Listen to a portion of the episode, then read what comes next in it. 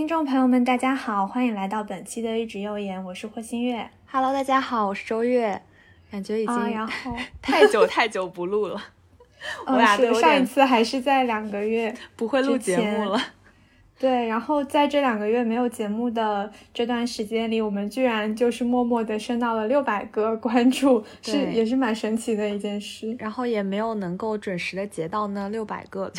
但是还是非常感谢大家。嗯，然后这一期节目的话，我们请到了知识老师，然后知识老师其实是我的本科同学，他现在是在、呃某知名影视公司、当策划。然后知识老师要不要和大家打个招呼？Hello Hello，大家好，我是知识。Hello，、啊欢然后其迎知识老实师。对，又到暑假，就是算来，其实这是就是知识老师本科毕业之后工作也也是正好满一年嘛，然后嗯加上暑假这个档期又是非常多影视作品要这个抢的这个时期嘛，所以我们这些主题其实就是和大家聊一聊影视行业的工作，还有聊聊最近的影视剧。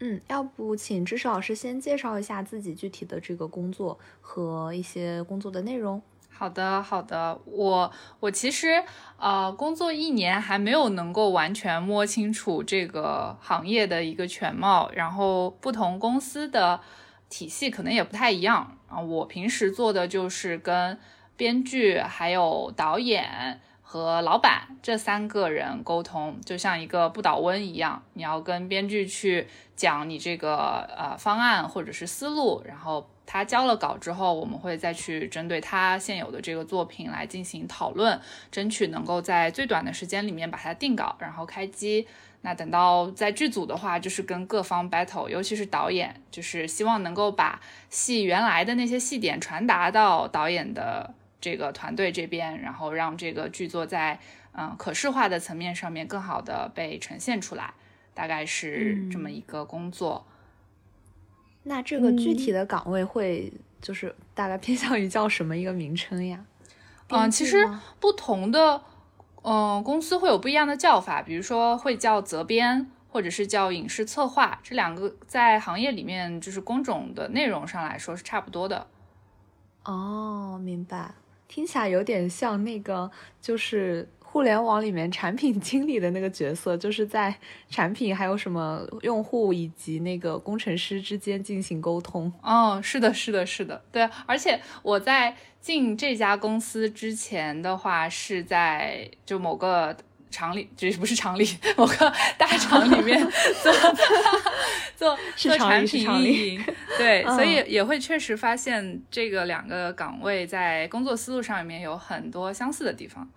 嗯嗯，那我我比较好奇的是，就是刚才知识老师也提到要在编剧、导演还有老板之间互相这个 battle。我比较好奇，就是如果说编剧、导演还有你的这个工作角色，谁的这种话语权会比较大吗？按照我们公司的话，肯定是老板的话语权最大，因为我们是甲方，而且又是版权剧，所以决定权基本上嗯都是在老板这边。那如果老板不介入的话，其实我们就是会顺延到这个权利嘛，就会有一定的决定权。嗯，其实就是基本还是一个甲方的这种姿态是的，是的。嗯，了解。这个决定权就是他能够呃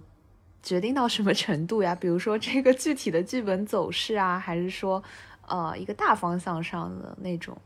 嗯，就是会在分不同阶段会有不一样的呃内容嘛。比方说，如嗯果它是教大纲，那我们可能决定的就是你现在呈现出来这个整体方向、讨论的话题，啊，以及深浅是不是足够啊？这个是大纲大纲阶段的一个一个决定权。等到具体的剧本落到单场戏，那可能有一些台词也是可以我们去决定的。嗯嗯，还挺灵活的，我感觉。也不能就是说是编剧，或者说是纯策划，或者是嗯说说纯产品经理的。那其实我还比较好奇，因为我看知识老师的微博，会觉得他还是挺就是热爱编剧行业的这个工作的吧。就是嗯想问一下，这样就是一年之后，你对于你的现在这个工作有什么感受吗？你觉得就是因为我们之前录过一个逐梦演艺圈的 播客，就现在现在知识老师，你觉得你还这样热爱你的工作吗？嗯，我觉得得拆开来看吧。如果只是就工作内容上来说，比如说我每天的日常看不一样的故事，交过来不一样的剧本，不一样的改编思路，这些东西我还是非常非常喜欢的。但是，呃，涉及到一些旁支的去支撑这些工作内容的体系架构啊、包括这个产业的一些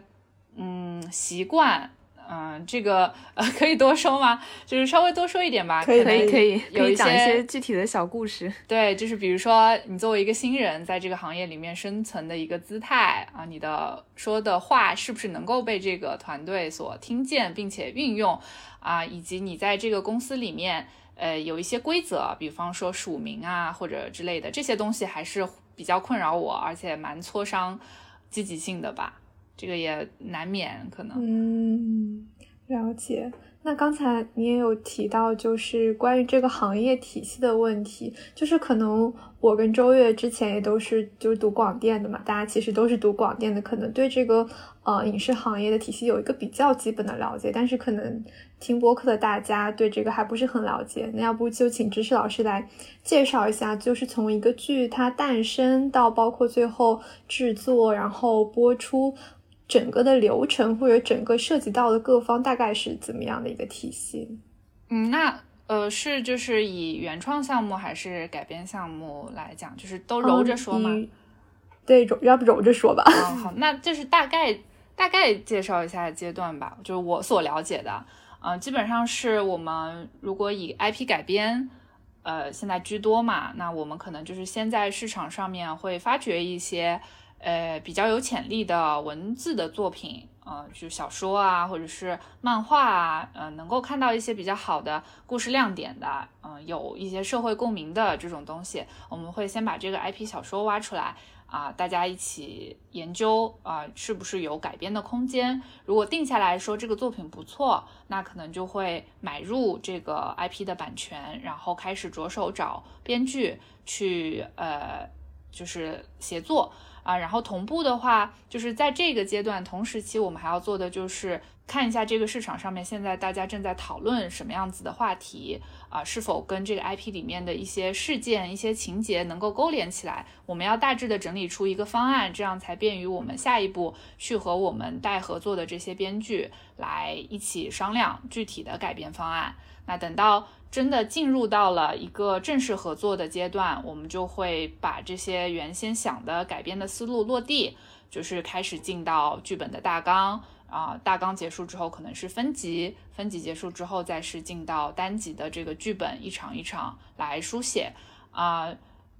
嗯，如果是能够完全定稿的情况，嗯，开机的话自然是最好，但是也有可能是你可能只写了十五集，然后你要三十集的成片量，那可能你写完十五集之后，我们这个项目就决定要开机了，然后导演什么的都会进来，我们就开始筹备，然后剩下的十五集就是在拍摄的过程当中边拍边写边定稿，然后等到整个拍摄。的这个周期完全结束之后，就进入到后期。后期的部分可能其实也会有一些情节重塑的地方，因为其实拍摄的过程现在由于疫情啊什么的，也会有一些就比较难以预料的情况吧。那可能后期老师就会再嗯妙手回春，把这个情节救一救啊之类的。然后就之后就是等发行，然后正式的上新或者是上网剧了，这样。嗯，那像刚才提到的上新和网络版本，两者是不是有一些区别呢？比如说内容啊，或者是尺度上面的？对上新的话，其实要求就会更高一些嘛。呃，毕竟涉及的受众可能会更广一些。呃，然后审核方面的话，也是你会看到上新版本的这个作品，它收到的审核意见和网剧的审核意见，它的尺度，呃，是有比较大的不一样的。尤其是古装，可能网剧那边就会放的比较宽，你可以说一些比较现代的白话的那些东西，但是你在上新的古装里面的话，就还是会希望你按照比较正统的文言格式啊，就是会有这样的要求。所以就是大家可能看到上新和网络版本，呃，有的时候确实是就是两种审核制度或者剪辑体系下出来的，是吗？是的，是的，就是当然也没有说什么高下之分啦。我觉得就是做的好的作品，其实都是嗯在各自的体系下面比较用心的来完成的，并不是说你上新就一定是质量更优的。对，因为我我其实经常看到有很多人吐槽这个上新的比最后在网络版本放出来的要。少了很多的那个内容或者细节，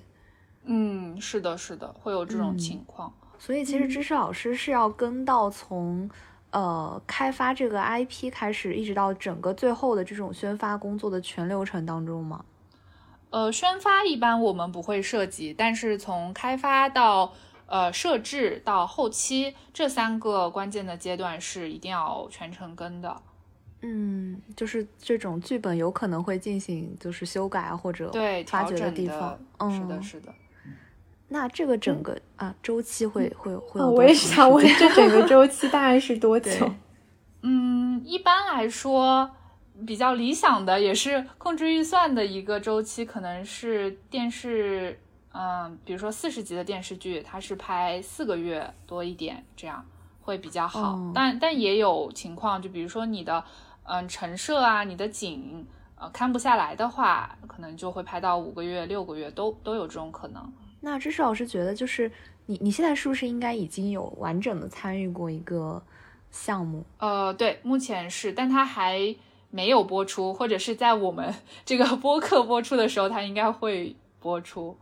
啊，那。那就是你觉得在整个这样一个流程当中，是哪一个部分你最感兴趣，或者说你觉得它的难度啊，或者是最大之类的，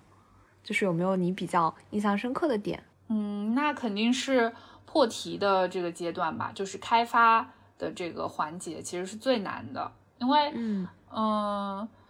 其实大家可能会觉得说肯定是看剧本更快乐、更有趣啊，但其实真正进到剧本阶段，你会发现，如果编剧老师他发挥的好，或者说呃思路已经定下来的话，它的修改或者是能够再给你反出来新的东西，其实比较少了嘛，就已经相对固定了。反而是开发这个阶段，大家去发散那些思路，你怎么样去在这个 IP 小说里面，比方说我们以改编的这个。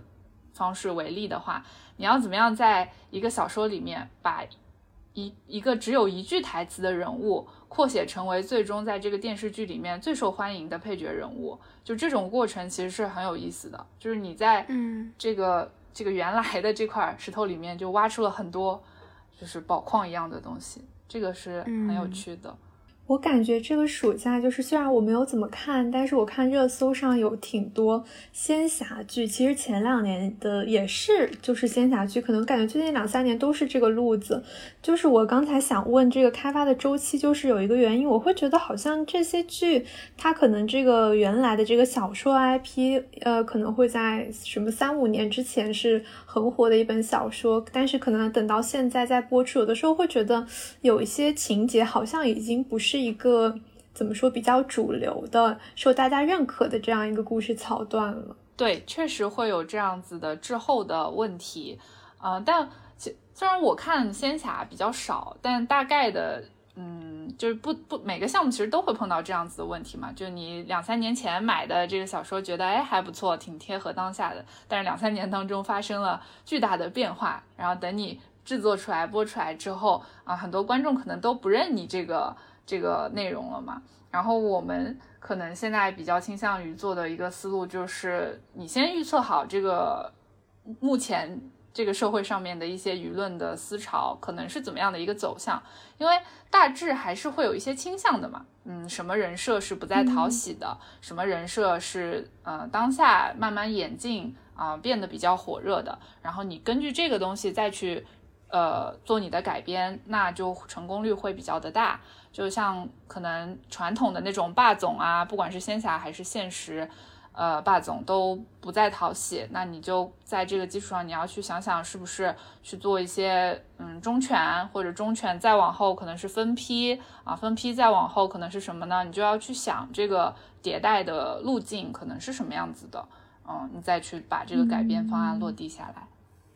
就是除了这种制作周期，比如说疫情啊，呃等等导致延迟的，是不是也会有一些？呃，审核过程或者其他什么原因导致这个剧呃拍完了，但是一直没有上呢？哦，会有会有，这个是最常见的啦。如果你不是制作上面出现了问题，可能就是你发行还没有拿到备案啊，或者是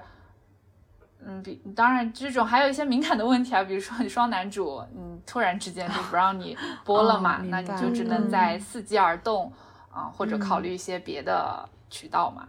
这种都是很很常见的，尤其是现在的这个阶段。嗯，其实刚刚和我说到这个问题，我就想到一个，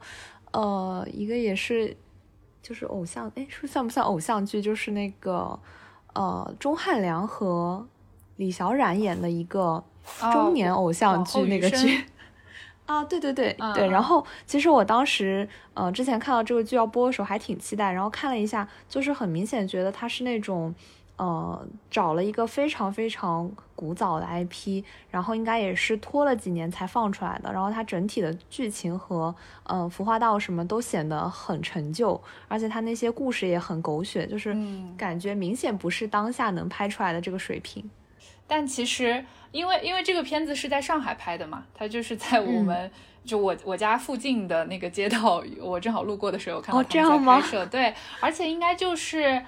前年或者是去年拍的，他们很快就拍完，然后很快就播出了，啊，而且就是就是你想，它整体的这个感觉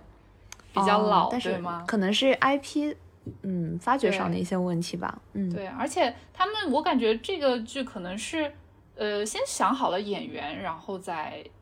对，就是主打的这个再次合作的这么一个思路，对对。确实，我我只看了一些 cut，我也觉得会比较的传统吧，可能有点像一几年或者嗯那那段时间的作品。是的，是的，说明这这几年我们都进步了。我们确实确实 影视剧的标准变得比较挑剔。对，是的，这也是好事情。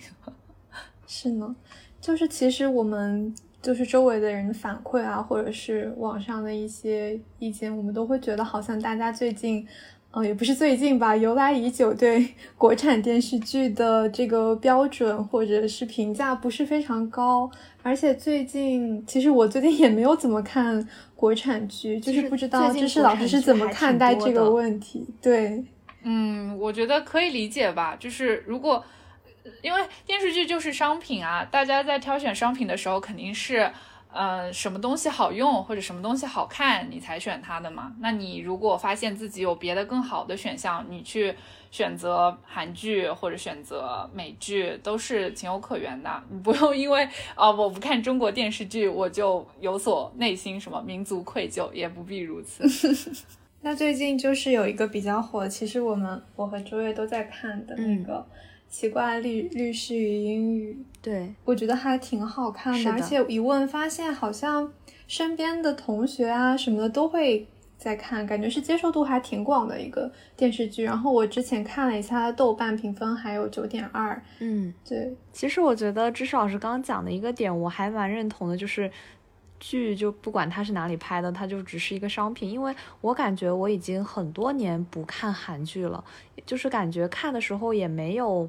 嗯，很多剧在像当年追韩剧的时候，觉得哇，每一部都很好看，或者是什么样，就是很多我看看开头也就看不下去了。然后也就是到今年的时候才开始看那个《奇怪律师》，嗯，所以我感觉其实都是差不多的感受吧。嗯，没有，我我也想说，就是其实我我原先看韩剧看的还蛮凶的，但是这几年就是会发现，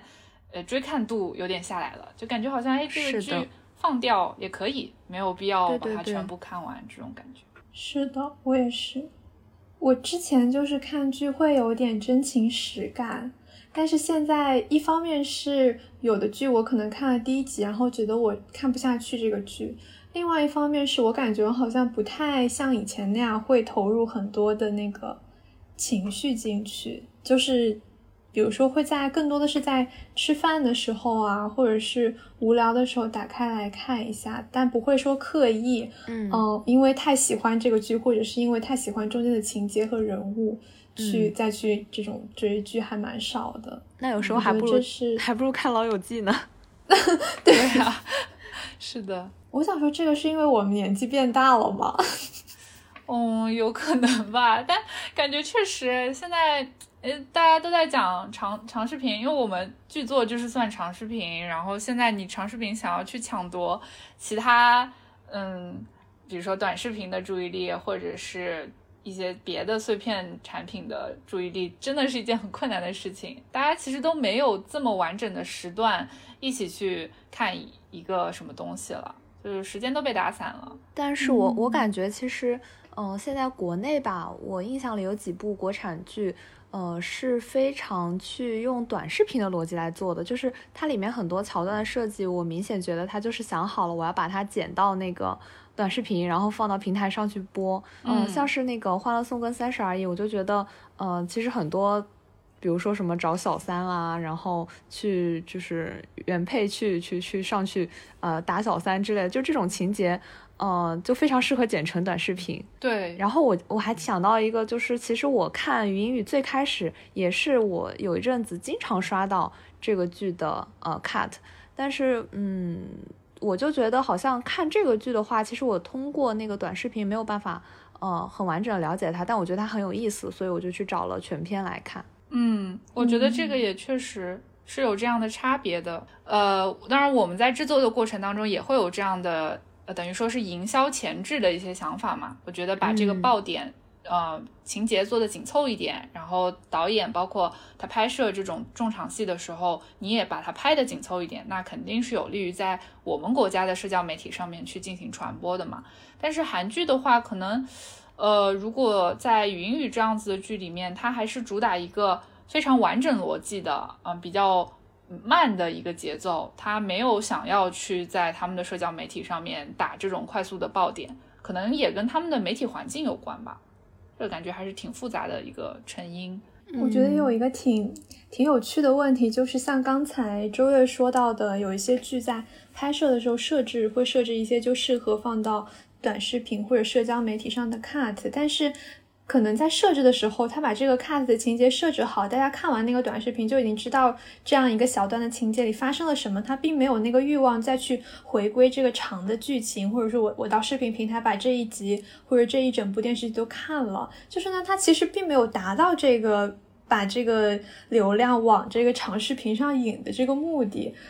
还是说他只是想要追求一个在社交媒体上的热度，然后我有一个社交媒体上短视频啊，或者是哦转发的数据可以、对对对可以写到这个报告或者交到交到这个成果上面去。我觉得这是两种不同的取向吧。我觉嗯得好像那个也是他们在宣发上所追求的一个呃业绩或者数据吧。就是其实我朋友圈有好多就是之前做呃影视，尤其是那个综艺方向的，然后我就看到最近有一个综艺，它已经呃就是收官了嘛，然后那个涉及到的一个宣发的。呃，姐姐她就发了一个海报，就是说我们有多少条热搜第一，然后一条一条一条条的列，就是、嗯战报，其实，对对对对对对，然后第一、第二、第五这种这种概念，但是其实很多都是就是很明显是他们自己去做的这个热搜或者是设置的话题嘛。嗯，就我想可能这也是他们想从这方面去呃做出来的一个成果。嗯，我觉得这个可视的这种战报肯定是他们给 KPI 嘛，对吧？但感、呃从实际的呃怎么说引流的效果来看，现在你一个剧集在短视频领域获得多少热度，呃，就是跟你的这个收嗯、收看量是直接挂钩的。就是如果你能够在短视频里面吸引更多的人来看你这个 cut，、呃，你的这个长视频在网播的数据也会表现比较好。就确实引流的效力还是非常高的。嗯嗯，可虽然能可能只是我们不看而已。嗯，对，对，可能是我们不看。就是怎么说，感觉，呃，首首先可能是受众上面比较匹配，就是能够在呃短视频平台被这个这种 cut 吸引的人，他们可能自然就会觉得啊，有有安置这种情情节的剧，可能是一部好剧，他们就会去看这部剧。嗯，对，会有这样的一个受众匹配吧。呃，我还想问一下知识老师，就是比如说这种情节啊，或者说呃后期宣发的这个点前置的呃这种设计，一般都会是嗯像你们来负责设计，还是说呃编剧来想这些事，还是说其实这个是不分的？嗯，这个感觉好像也没有说我特别要去安排一个工作环节叫做营销前置，就只是在写台词的时候，可能把它的力量感写得重一点，多用一些、呃密集的台词去呈现，可能可能是女性话题，可能是代际的这种东西，呃，嗯。就是跟那个剧作本身是直接关联的，就是融为一体的，不是说在剧作创作好了之后，我再去给他想这种营销前置的东西，其实是一起完成的。嗯。所以，哦，我也想多问一下，就是这个编剧，呃，一般是他们是独立的，然后是，比如说你们开始做一个项目之后，把他们招进来呢，还是说就是从属于公司的呀？呃，就是这个可能跟不同的公司他们选择的模式啊、呃相关。有的公司就是按照打包制，一个导演一个编剧放在一个团队里面，隶属于这个公司。那有的公司的话，可能就是我在目前已知的所有编剧库里面去挑选合适的编剧，然后单个去联络，然后让他们来试稿，然后写写看这个作品。那感觉编剧还是一个挺不稳定的职业。啊、那对，其实那肯定。我我也有点想问这个，就是我感觉中国就是国产剧已经喊了很多年，说编剧的这个地位和韩国比，并没有得到一个重视。那呃，知识老师觉得现在的情况是怎么样的？嗯，现在的情况，我会觉得，呃，大编剧的生存环境肯定还是很好的，包括他们在自己的创作当中话语权也是比较大的。那如果嗯是新人编剧的话，有人有能力的新人编剧，其实还挺难嗯被看见，或者是能够得到机会的，就是这个入口不太好找。还是挺有壁垒的，尤其是有一些院校壁垒，就是你你在已知的那几个院校里面出来的人，他们就会有比较强的人脉啊、资源啊，他们就会直接登录更好的平台。但是可能有一些写的很不错的，但是是非科班或者是乡野编剧，他们就没有办法快速的得到机会吧。嗯，所以他们一般需要挂靠着呃对大的编剧是吗？对你找到某个编剧工作室呀，或者是自己去结识一些相关的人吧。哦，那其实看起来整个创作环境还是依旧比较艰难。对，其实我我虽然就是其实工作一年，就是好像也没有摸到太多社会面上啊，社会面这个词可以说吗？社会面上普通人想要去投稿一个剧本啊，被一个导演团队或者是一个剧方啊看到这么好的一个作品的渠道，其实挺少的。我就想到了那个一年一度喜剧大赛，然后他们不是专门有那个编剧的阵容，然后还给编剧署名啊什么，就是嗯我只是突然想到这个，感觉呃反向就衬托出了就是其他的大部分编剧还是比较艰难的。嗯，是的，就是我之前就是在准备这个话题的时候，在 GQ 看到一篇稿子，就是我们刚才提到很多部分是，呃，无论是从这个 IP 的开发，包括后面的宣发，我们有很多的环节其实是和这个社交媒体关联在一起的。就是那个稿子里有一个观点是，我们现在离受众太近了，就是这会是一个在知识老师看来会是一个导致我们现在就国产剧大家反馈不是很好的原因吗？嗯，我觉得确实是一个存在的现象，呃，也有可能会导致它呈现效果不好，但这个也要看，就是因为坦白讲，公司做一个剧，它还是想要赚钱的嘛。如果想要赚钱，就肯定得先做消费者的洞察、用户画像啊等等，这个思路其实都是一样的。那肯定是离舆情、离舆论场更近啊，了解现在的年轻人或者是电视剧受众他们在讨论什么、喜欢什么，呃，离得更近才更有可能去打造一些呃爆款的点啊，或者是情节之类的。这个。嗯，感觉也可以理解，但是，嗯，成不成功这一点得看你到底有没有深挖你找到的这些点。就是比方说，嗯，近几年大家都会发现电视剧都在做一些躺平啊，也有一些年轻人什么整顿职场这种剧情。但其实我我自己看的话，我会觉得，哎，打动我的其实并不是很多。虽然大家都在做，但似乎并没有真正的去挖掘这些人。这些所谓的他们觉得的年轻人背后到底遇到了什么样的事情，让他们转变成为了现在这个样子？他不像，呃，比方讲那个《我的解放日志》，他没有挖到那样的一种程度去给你呈现说啊，我们的精神世界发生了这样的一个变化。就是这个，我觉得也是你，嗯，挖掘深浅才能决定你是否成功的一个一个一个问题吧。嗯嗯。感觉可能现在有的他是想要切合这个社会议题，但是可能呃，无论是从编剧的角度出发，还是说从策划的角度出发，他可能自己呃没有去足够了解这个议题背后的问题，或者说他也甚至他可能也不太不太想去给出一个更加复杂的人物形象。对我是这样觉得的。是的。我觉得你说的这个也挺对的，就是感觉因为很难嘛。其实就算你不在电视剧领域去解答或者讨论这个问题，本身这些话题都已经很难，嗯，达成一个共识或者给出一个解答了。你想要在这种文化消费品里面去做，就更难了。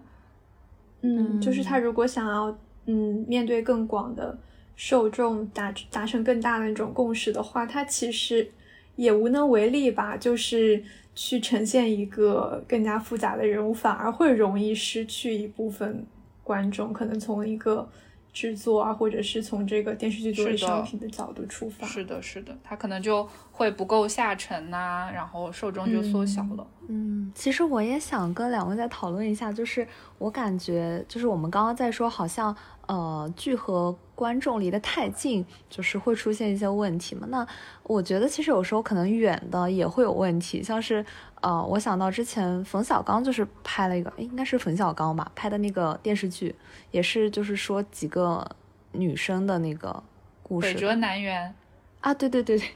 剧名全忘了。对，然后我其实我当时看完那个剧的感受就是，嗯，我觉得他离生活太远了，就是他完全是呃冯小刚他自己想象中的一个。呃，就是女生的样子，或者说她还沉浸在他那一代人的呃那个故事当中，但其实并不是他所在剧里呈现出来的，可能二十几岁、三十岁的这种女性的生活，呃，就是其实是和我们实际的这个年龄层还有它的受众是脱离的。然后我又觉得，实际上这也是一种，就是反而是不反思你的观众到底是什么的一个问题。所以大家觉得这个距离到底在哪里呢？确实。离得近肯定是一个前提吧，我觉得，因为你不管做什么样的题材，呃，尤其是现代剧的话，你肯定是越深入那个职场，或者越深入那个你想描写的环境，它它做出来的东西就更加的真实，更真情实感嘛。就是这个可能是一个前提，但是要嗯往下挖的更深，看到一些背后的东西，可能是在口碑上、质感上，嗯，能够有更好的反馈吧。嗯，我感觉就是你刚才提到那个冯小刚的那个例子，我感觉就是我们还是必须得承认，就是任何一个创作者他都有自己的局限，时代的局限，对时代的局限性，他没有办法，可能唯一的解决途径就是找更多的不同时代的人、不同年龄段的人，就是去听取别人的意见吧。但是就毕竟这个导演啊，或者是。这个编剧他们的这个话语权摆在那里，他们那一代导演的话，嗯，其实就是对于他自己来说还蛮难突破这个局限性的。然后我刚才又想到一个事情，就是前段时间不是那个《引入烟尘》在播嘛，嗯，然后有一些不好的反馈，说《引入烟尘》就是离生活太远了。我当时看到这个评价的时候还挺惊讶的，我想说这难道不是离生活很近吗？就是离呃，比如说像中间海清，甚至他表演的一些演员就是当地的这个村民，这难道不是离生活很近的一个影片吗？后来我在想这个问题的时候，我会觉得，嗯，因为现在的这个受众市场实在是太过于分众化了，就是它我们在说离得很近和很远的时候，其实是。有指向某一个群体的那些可能说离得很远的人，是比如说生活在城市中的就上班族啊，他会觉得怎么会还有这样的中国还有这样的农村吗之类的这种比较偏极端的表达，就是其实还挺看这个面对的受众是谁。嗯，就是你很难做到一个剧它离所有人都很近，或者说离所有人都很远。是的，对，中中国人太多了，就是。可能看他所定位的这个受众和他呃真正表达的这个群体有没有能够融合到一起吧？嗯，是的，知识老师说吧。没有，我还在沉浸于你上面说的那个引入尘烟的那个话题。我在想电影跟电视剧的那个我其实还没看，我刚刚抢到，我今天中午十二点抢的我们学校二十一号的票。哦，这里都没有，我还我也没有排片。对我，我刚刚其实至少是说到这个点，我也在就突然觉得，好像大家对于那个电影和电视剧和生活的那个远近程度，呃，在在在认可或者接受度上不太一样。就是对，如果一个电影它非常的就是远离大部分人的生活，大家可能会觉得那是文艺片啊，或者说就是导演的一种风格。但是如果好像放到电视剧上，嗯，能够这样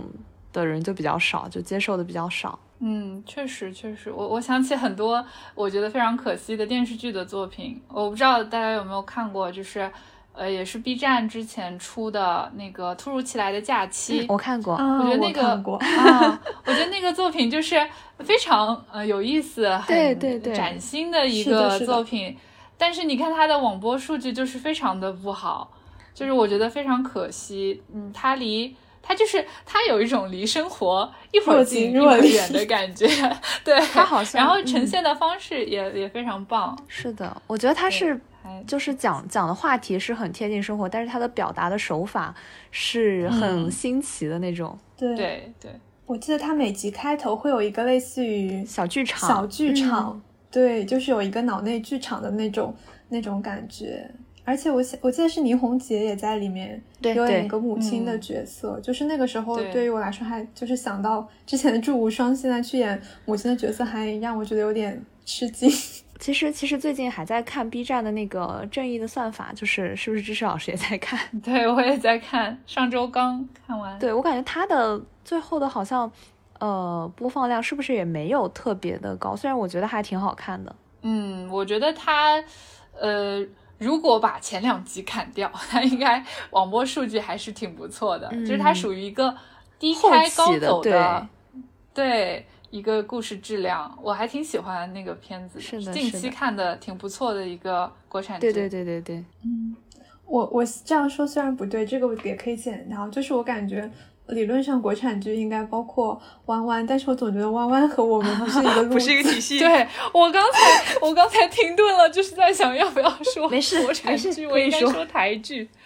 笑死了。对我感觉台剧就是有他自己的那个调调腔调。对，我感觉最近台最近几年我听过的台剧还都挺好的。完了，我忘了那个就是林心如演的那个叫什么来着？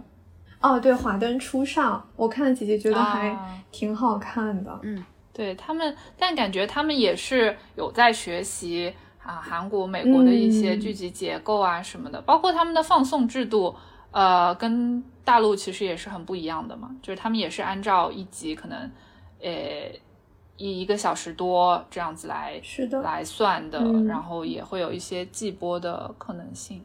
整体集数比较少，但是每集有点像一个电影的那种感觉。是的，是的。那我有一个问题，就是大家现在去看电视剧，是抱着一种杀时间，还是说抱着一种觉得现在生活已经很苦闷，然后想要找点乐子的看法呢？就我蛮好奇这一点的，因为我感觉我现在看电视剧和从前看电视剧的心境已然不同了。啊，那不如你先分享一下。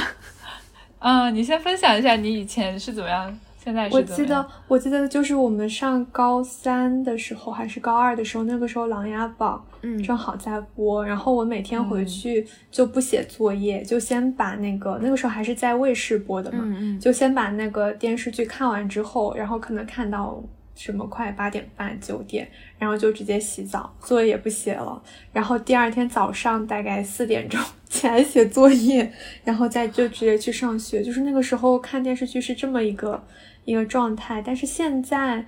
嗯，就是虽然我不太认可，就是呃，觉得现在的生活就是比较比较苦，然后所以要就是把自己的这个情绪的这个修复啊，或者是放松，就是全都放到电视剧上。虽然我不太认可这个观点，但是难免也会有一些这样的时刻吧，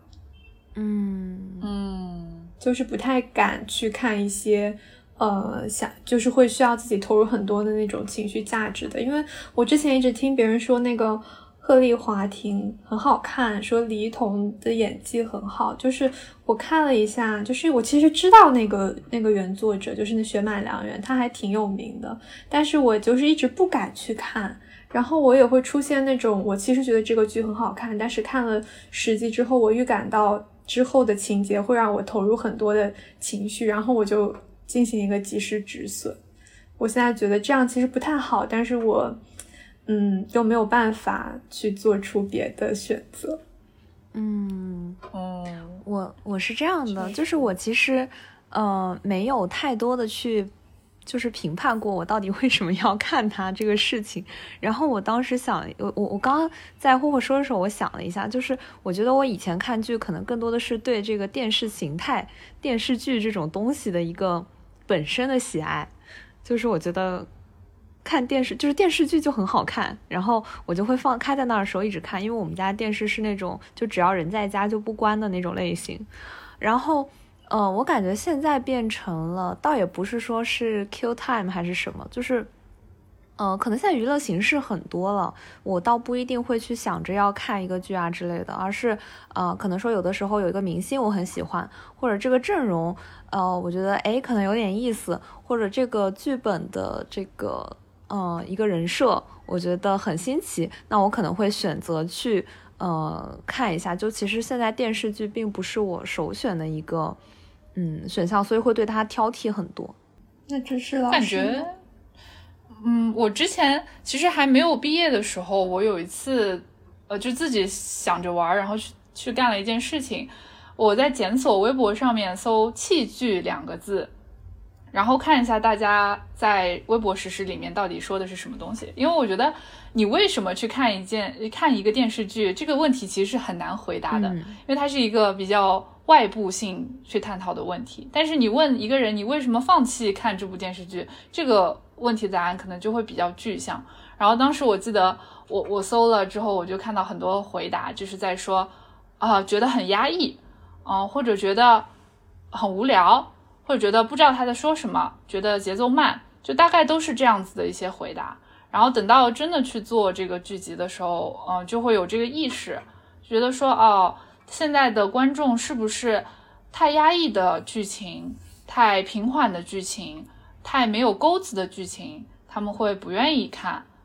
嗯、就是会按照这三个标准去去做你的内容，就感觉这个是现在大家戏剧的一个趋势吧。就真的是我不我我也不清楚到底是现实生活当中太苦了，还是呃有很多其他的娱乐方式。但是大家会觉得，如果你在情绪上面提供的是一种压抑的，嗯、往下走的，或者是嗯比较压着你跑的那些东西，他们可能就会嗯不愿意去看。嗯，所以也是一个挺正常的状态。对，啊，现在其实收视整体的水位也不是特别高，嗯，电视剧也不太，确实不是大家的首选了。我可能刷刷抖音、刷刷 B 站，有很多的别的视频内容可以消遣嘛。嗯，哎，要不要最后呃，要不知识老师有没有一些在就是剧组啊、或者制作当中的一些小八卦，可以给我们呃简单的分享一下？哦，可以啊，可以啊，我讲几个能说的吧。对对对，呃，可能也不是太具象，就是呃，我我我进了这个行业，我才发现这个世界上原来有这么多听不懂人话的人，就是有很多就我们我们预想当中的、想象当中的编剧啊，或者是这样子类型的文字工作者，他们应该是对文字非常敏锐，对你谈话的重点，对于这种对话的台词有比较好的把控和就是捕捉的能力。但是你真的去跟编剧开会的时候，你就发现。哇，原来世界上有这么多听不懂人话的编剧，可是他们居然还在写剧，哎，就是会有这样子的错觉，呃，就是有这样子的感觉。我最近，嗯我就最近很崩溃就是，我突然发现，就是最近开了挺多会的，然后我会发现，就是我比如说我想传达一个意思，我不会说啊、我要传达的意思是一二三四五，而是我会在开会的事过程中把我想传达的那些意思，就是呃留在我不同的句子里面，然后最后我开完这个会，等等等到后来我想要收东西的时候，我发现我那个会根本就像没有开过，然后后来后来我之后就会学会，就是把我要说的话用一二三四五给标好，然后拍完了再把它发，对，最，就 highlight 一下，然后再发到群里。就是我感觉现在大家好像从对话中，无论是在日常的人际交往，还是说就是这些事务性的会议中，从对话中抓取这个信息的能力，确实好像都不变太差了行。对，对，但是你说普通人这样交流吧，就还可以理解。但是，一旦编剧这样，你就会非常担心他的成稿作品。就是你想，如果日常交流是这样子的语言能力的话，落到笔头上究竟是怎么样的一番 景象呢？就经常会有这样子的恐惧。然后，包括其实，在剧组是啊、呃非常煎熬的一段时光。就剧组，大家也不要想着说哇，可以看见明星，可以看见演员。等到你真的以工作人员的身份进到那个场域的话，你就会感到，我为什么要跟这群人在一起工作？就是你看到的明星，他们确实很帅或者很漂亮，跟你普通的人是本质有弊的，但是。跟他们沟通或者让他们理解一句台词，有的时候是非常困难的，也是有弊的。就是怎么说，也嗯，然后彼此其实都很傲慢，我觉得就是各方在这个工作的过程当中都带着一种傲慢。导演有导演的傲慢，我的镜头语言，我的一些想法和思路啊、编剧的傲慢，我剧本就是不想动，不能动，这是我的作品。然后 呃，沟通的傲慢，我们。策划和责编就是世界上最会说话的人，你不要想在一场对话当中胜过我的锋芒。演员说，最终这才是我的作品，我是来负责演绎的这个人，我想怎么说就怎么说，然后就会打作一团。所以知识老师，你们还要跟那这种组是吗？情况怎么解决？我们还有什么跟？组，对啊，对啊，我们会跟组的，这还挺重要的，就是跟组的这个过程。没法解决，就是周旋、周旋、斡旋。好的，天哪，太可怜最后。大家都妥，大家都会妥协，然后就是拍出这一段就过去就过去了。怪不得有的东西看起来这么各自别扭。让步。对啊，可能是各自让步，也有可能是一个人就是独揽大权。刚才就是我们也和知识老师聊了很多，包括他的自己的工作，然后还有最近大家关注到的影视剧，然后在大家听不见的地方，我们聊也聊了一些不可以播的八卦，实在没有办法再脱敏了。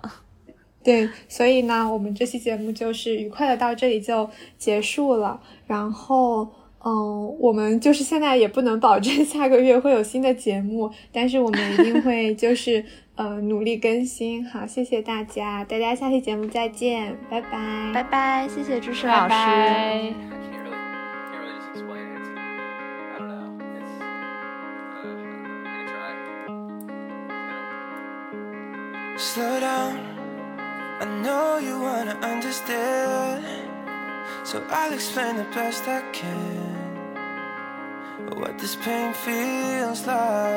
I